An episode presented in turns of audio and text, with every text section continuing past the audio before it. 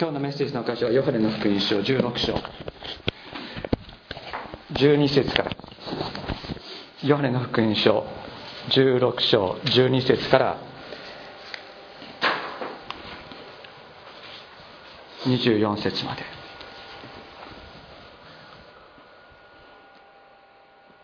ヨハネの福音書16章12節。私にはあなた方に話すことがまだたくさんありますが今あなた方はそれに耐える力がありません。しかしその方すなわち真理の御霊が来るとあなた方を全ての真理に導き入れます。御霊は自分から語るのではなく聞くままを話しまたやがて起ころうとしていることをあなた方に示すからです。御霊は私の栄光を表します。私のものを受けてあなた方に知らせるからです。父が持っておられるものは皆私のものです。ですから私は御霊が私のものを受けてあなた方に知らせると言ったのです。しばらくするとあなた方はもはや私を見なくなります。しかしまたしばらくすると私を見ます。そこで弟子たちのうちのある者は互いに言った。しばらくするとあなた方は私を見なくなる。しかしまたしばらくすると私を見る。また私は父のもとに行くからだと主が言われるのはどういうことなのだろう。そこで彼らはしばらくすると死がしばらくするとと死が言われるのは何のことだろうか。私たちには死の言われることがわからないと言った。イエスは彼らが質問したがっていることを知って彼らに言われた。しばらくするとあなた方は私を見なくなる。しかしまたしばらくすると私を見ると私が言ったことについて互いに論じ合っているのですか。誠に誠にあなた方に告げます。あなた方は泣き嘆き悲しむが世は喜ぶのです。あなた方は悲しむがしかしあなた方の悲しみは喜びに変わります。女が子を産む時にはその時が来たので苦しみます。しかし子を産んでしまうと一人の人が世に生まれた喜びのためにもはやその激しい苦痛を忘れてしまいます。あなた方にも今は悲しみがあるが私はもう一度あなた方に会います。そうすればあなた方の心は喜びに満たされます。そしてその喜びをあなた方から奪い去るものはありません。その日にはあなた方はもはや私に何も尋ねません。誠に誠にあなた方に告げます。あなた方が父に求めることは何でも父は私の名によってそれをあなた方にお与えになります。あなた方は今まで何も私の名によって求めたことはありません。求めなさい。そうすれば受けるのです。それはあなた方の喜びが満ち満ちたものとなるためです。あの先週ですねあの時は川のようには流れないということで、えー、そういう話をしました、え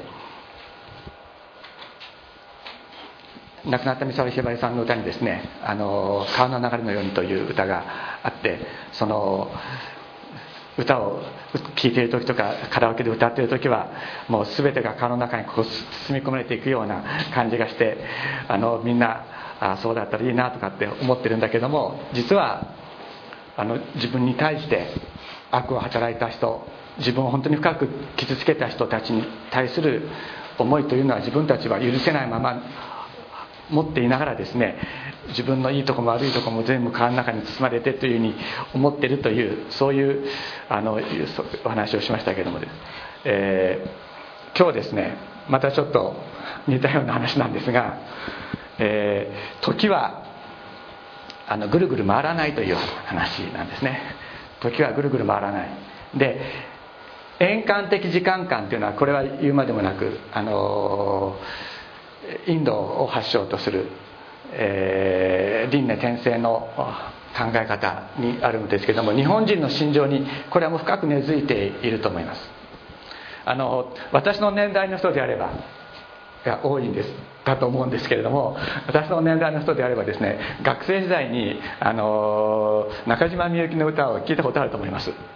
いやであの非常にですねもう暗くて落ち込んでですねもうどうしようもなくこうもうその暗闇からどうやって抜け出せるんだろうかっていうような本当に暗い歌ばっかり歌ってた中で彼女の歌の中では珍しく明るい「時代」という歌がありましたね。皆さんご存知だと思います。でこういうあの言葉があったと思いますね。別れと出会いを繰り返すとかですね。喜び悲しみ繰り返しとか回る回る回るよ時代は回るとかですね。そういう歌をあの私もイエス様のことが分かんなくてですね。分からなくなってそして自分の堂々巡りの、えー、思いの中で苦しんでた時よく聞きました。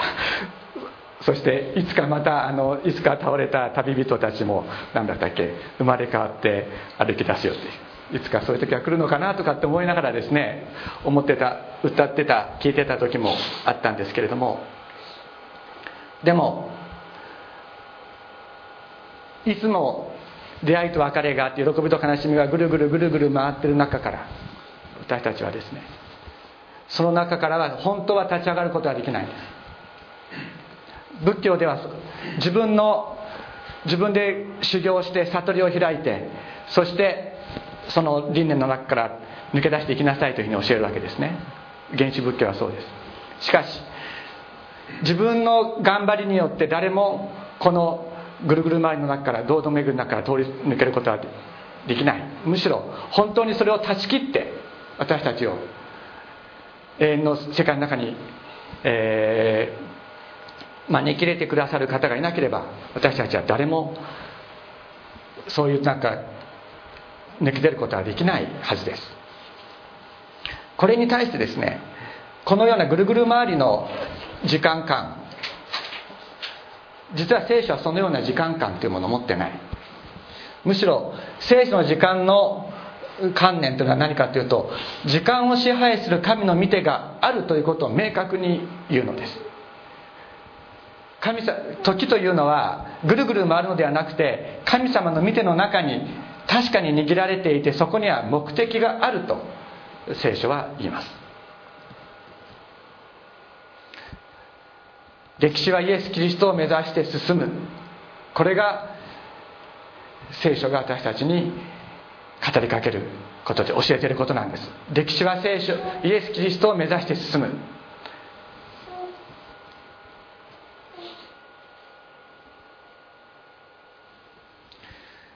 イエス様の十字架と復活という出来事。これは歴史を二分する人類史上最大の出来事であったのです。イエス様というのはイエス様のこの福音というのは数あるいろいろな福、えー、宗教の中の一つではありません。歴史を二分する人類最大の出来事。これがイエス様の十字架と復活でありました。どうしてか？それはこのイエス様の十字架と復活によって精霊の時代がやってきたからです。世界の歴史はですねあのイエス様を境にビフォークライストですね BC と AD エリア・アドノミネこれはあの主主の時代という、えー、意味なんですけれども主の時代に入ったまあ、最初にそれを計算した人が4年ほど計算を間違えてしまったためにですねあのイエス様の誕生は紀元紀元前4年ということになってるんですけどもあれは計算間違えたからなん本当はゼロにしたかった。イエス様をもとに歴史は全く2つに分けられたのです。イエス様の十字架と復活によって精霊の時代がやってきた。精霊の時代とは何かというと精霊によって私たちが新しいものに創造される。罪というものに性格づけられた人類が精霊の愛と天の啓示に生きるものに変えられる。そういう人間が精霊によって出現する時代に私たちは生かされているんだということなんです。これがイエス様の十字架と復活の力であった。罪を打ち砕き悪魔の力を打ち砕いたイエス様の十字架と復活の力はこの精霊の時代をもたらしたのであります。今日読んだ箇所でイエス様はこういうふうにおっしゃってる。私に私にはあなた方に話すことがまだたくさんある。しかし今のあなた方にはそれに耐える力がないとおっしゃった。聞いてもわからないということです。聞いてもわからないし聞くに耐えないということでもあったかもしれない。しかしその方すなわち真理の御霊精霊が来るとあなた方を全ての真理に導き入れる。精霊が真理の御霊が全ての真理に私たちを導き入れて私たちを新しいものにするというのです。そしてさらに言われました。しばらくするとあなた方はもはや私を見なくなります。しかしまたしばらくすると私を見る。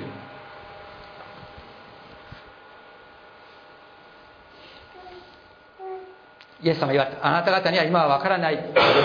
それを受け入れることができない。しかしこれはですねあなたたちには分からないんだよっていうふうにね糾弾してらおっしゃってるわけではない。責めてらっしゃるわけでもないのです。なぜ分からないか。それはこれは全てのですね肉なるものの限界なんです。肉なるものには肉の理解肉の思い肉の一生懸命ではどんなに頑張って分かろうとしても分からないものなんだってイエス様おっしゃってるんです。今今のあなた方にはそれそれに耐える力がないとおっしゃったのはあなた方がダメだからだとおっしゃったわけではないのです。肉なるものには誰も分からないとおっしゃってる。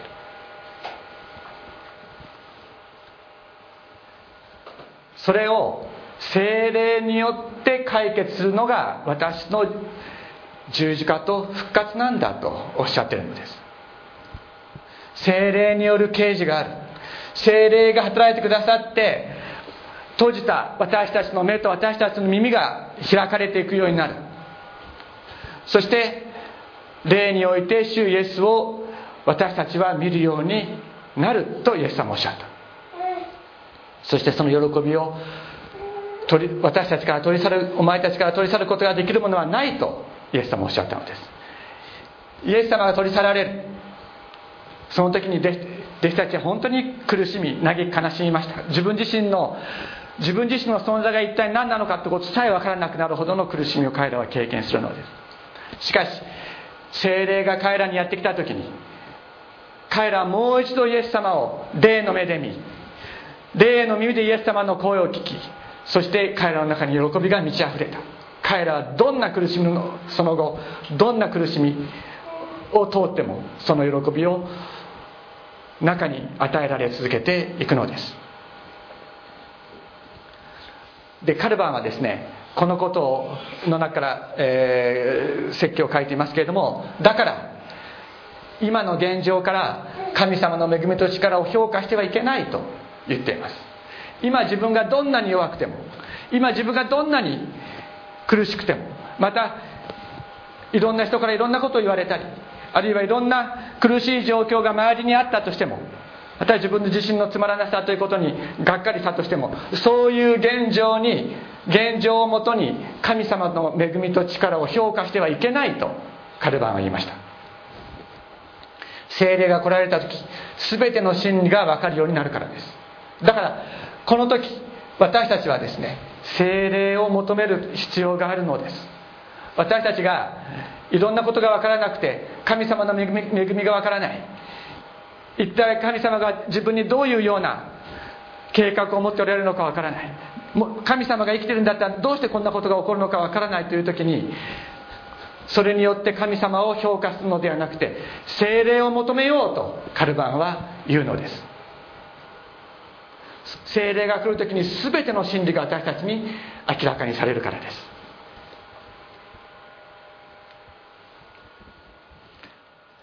さらに彼は言いました。イエス・キリストが健在つまり肉の体で生きていらっしゃる時弟子たちは精霊を渇望することはなかった。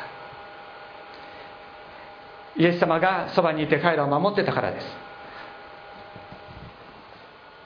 だけど今ここでイエス様がイエス様は自ら十字架にかかって死んでいく。また復活なさっても弟子たちを離れて天に帰っていかれる。それはなぜかっていうと彼らが精霊を渇望し精霊に生かされるものとなるためであったのです。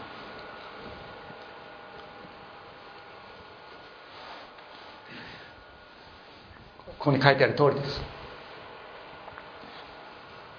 でこのことについてですね BF バックストンという方がですね非常に優れた説教を残しています。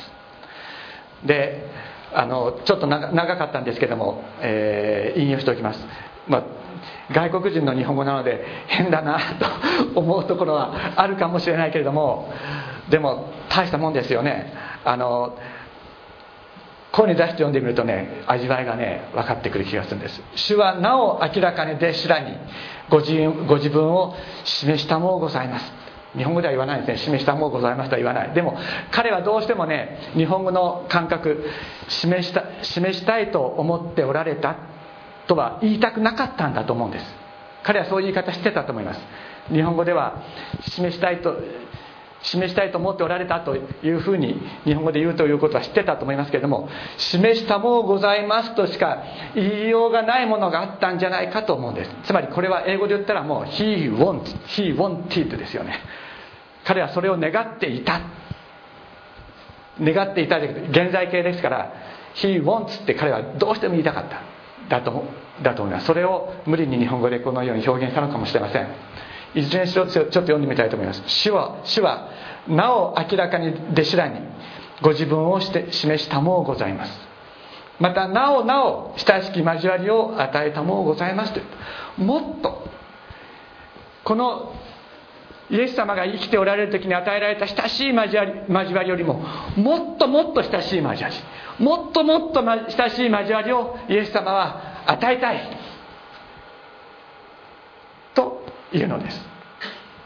いかにしてこの恵みを与えることができますか？ただしばらく弟子らを去ることによりて新しき悟りを与えたもうことができます。ただ弟子らに靴を与えることによりて新しき交わりを与えたもうことができますと言った。つまり弟子たちを去ることによって弟子たちは苦痛を味わうんです。これまでイエス様と一緒にいたあの喜ばしい交わりの時それを彼らは経験することができなくなるけれどもそれを通してでなければ彼らは精霊を求めることはなくなく精霊によって新しくされることはないということをイエス様は知っておられたのです。ですから今まで弟子らは肉によりて主を知りました。それは幸福でした。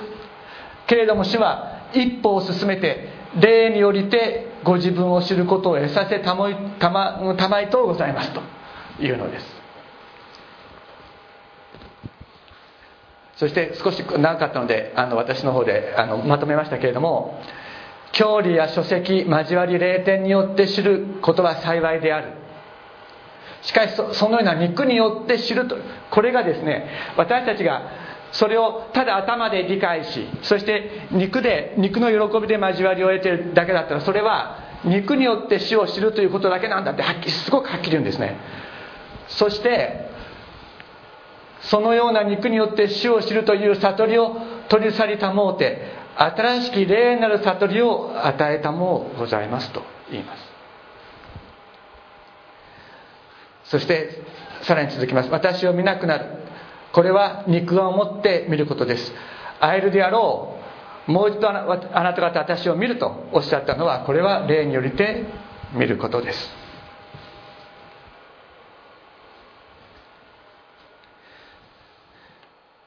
最後にこのように言ってます。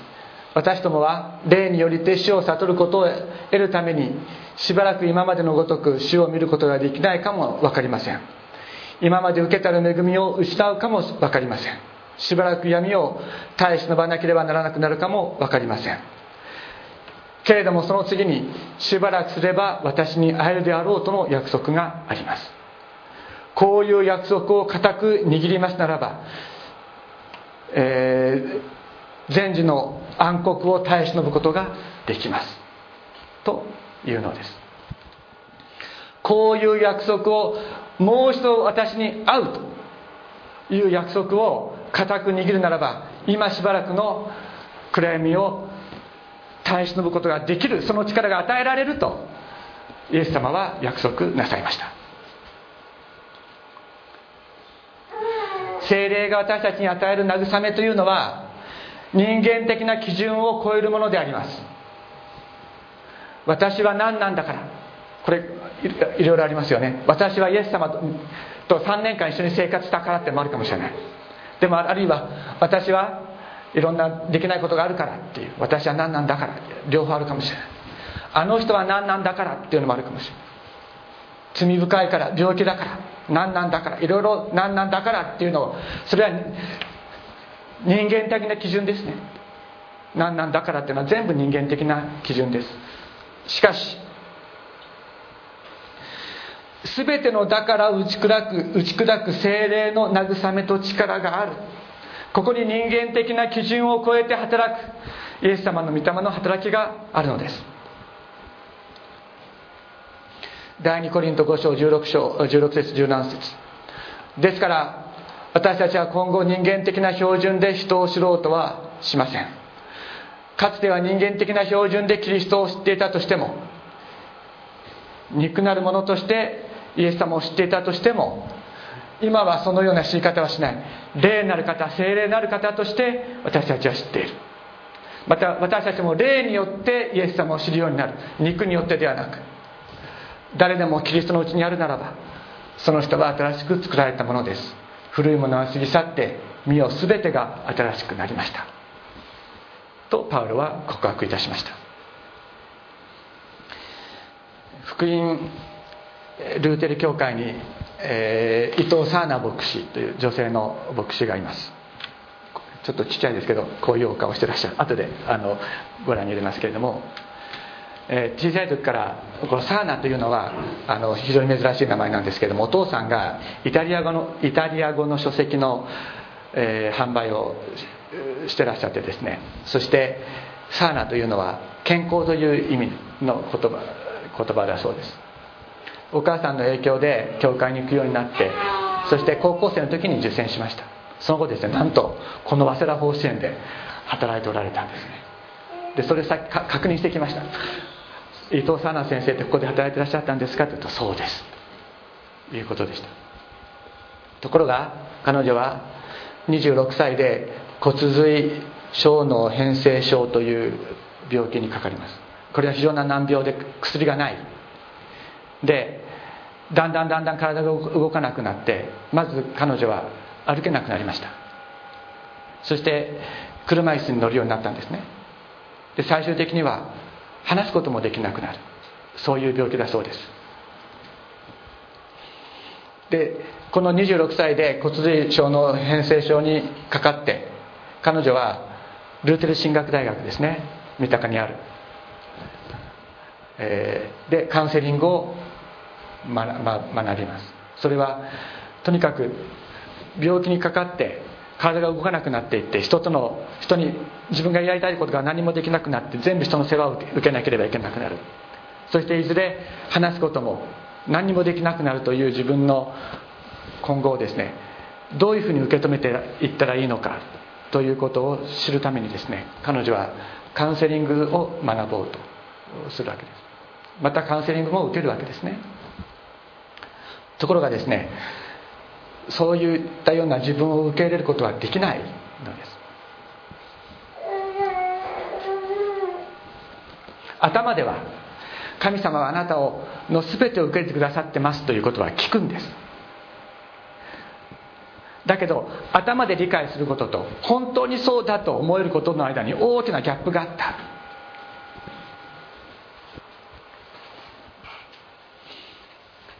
実感としてそれが分かるまで23年かかったと言います。そしてその間ですねカウンセリングをしてくれる牧師が自分とずっと向き合ってくれたと言います。そこで知ったことは何だったかというと向き合うべき自分自分がこれから向き合っていかなければいけない自分その自分が向き合っていかなければいけない自分よりもさらに近くでイエス様が私を支えてくださっているということを彼女は知ったというのです。これこそまさにパラクレートス精霊の別名です。慰め主と訳されますけれども傍らに呼ばれたものそばに呼ばれたもの援助のためにそばに呼ばれたものこれがパラクレートス精霊の別名です。慰め主と呼ばれる精霊ですけれどもその自分の自分の中にいる自分よりもさらに近く自分のそばにいて傍らにいて私を慰め励ましてくださる精霊を彼女は体験するのです。祈れないことが多かったそうです。祈ろうと思っても祈れない。そういう中で祈れなくてもいいよ。そういう時詩篇の139編を読みましょうと言ってくださる方がいた。ということでした。私はどこへ行ったなと御霊を離れましょうか？私が天に昇ってもあなたはそこにおられます。私が地の底に下っても地獄の底に下ってもあなたはそこであなたは私を導かれますというのが支援139編にあります。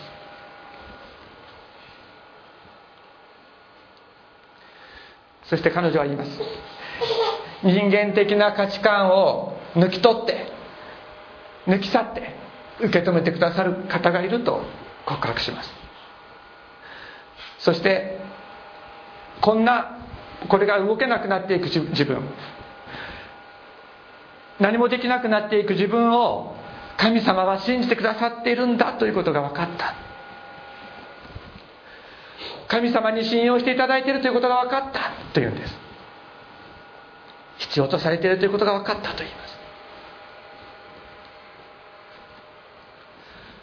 そして彼は彼女はルーテル進学校に行ってですね入って正式入学して牧師となりました。ある人は言ったんです。車椅子で牧師ができるんですかと。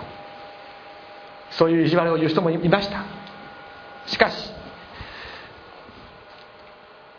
車椅子でもできる働きがある。主が私を車椅子に乗せて用いてくださる。車椅子は恵みの特等席だ。というのです。素晴らしいですね。車椅子は恵みの特等席。車椅子は恵みの指定席であると。彼女は告白します。そして彼女はこのまま病気が進んでいくといずれ話すこともできなくなる。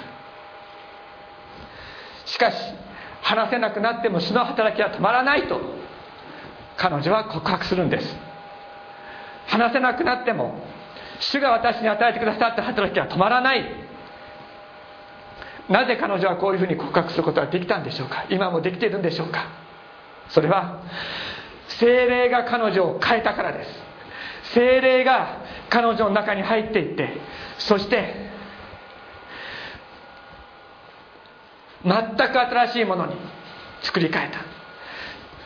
主が神様に信じてもらっている。神様がこんな私を信用してくださっている。必要としてくださっていると。告白せざるを得ない。大きな大きな精霊の注ぎが彼女の中にあったからです。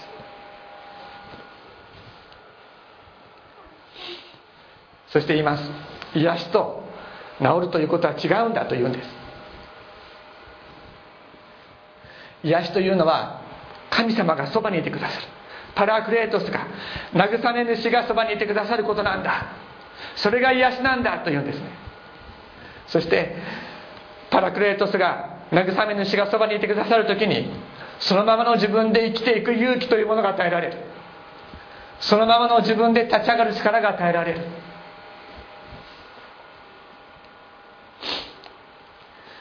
ここにですね精霊によって新たにされた人の中にあふれる喜びと勇気を見ることができます。精霊による慰めと平和と力があるのです。先ほど読んだ聖書の言葉ですから私たちは今後人間的な標準で人を知ろうとはしません。かつては人間的な標準でキリストを知っていたとしても今はそのようなもうそのような知り方はしません。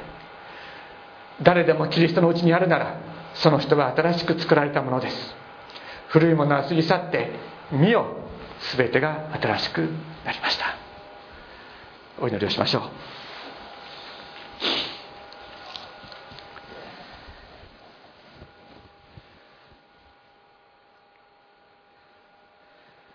天のお父様尊い皆を褒めたたえます。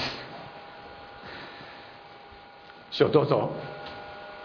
私たち一人一人に慰め主パラクレートス精霊をお使わしください。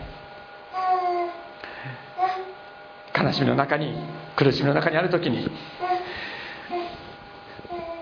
全ての人間的な標準基準条件を取り去ってあなたがそばにいてくださるから私たちは立ち上がれる。そのような力をあなたご自身が注いで私たちを新しくしてくださいますようにお願いいたします。伊藤さな先生の中に働いて彼女を新しくしそしてあなたの働きのために用いておられるあなたご自身の御霊が私たちの中にも働いてくださりあなたの御心をこの地上に表していくそのような働きのために私たちをお持ちくださいますようにお願いいたします。どうぞ一人一人をあなたが力づけてください。感謝して尊いイエス様のお名前によってお祈りいたします。アメン。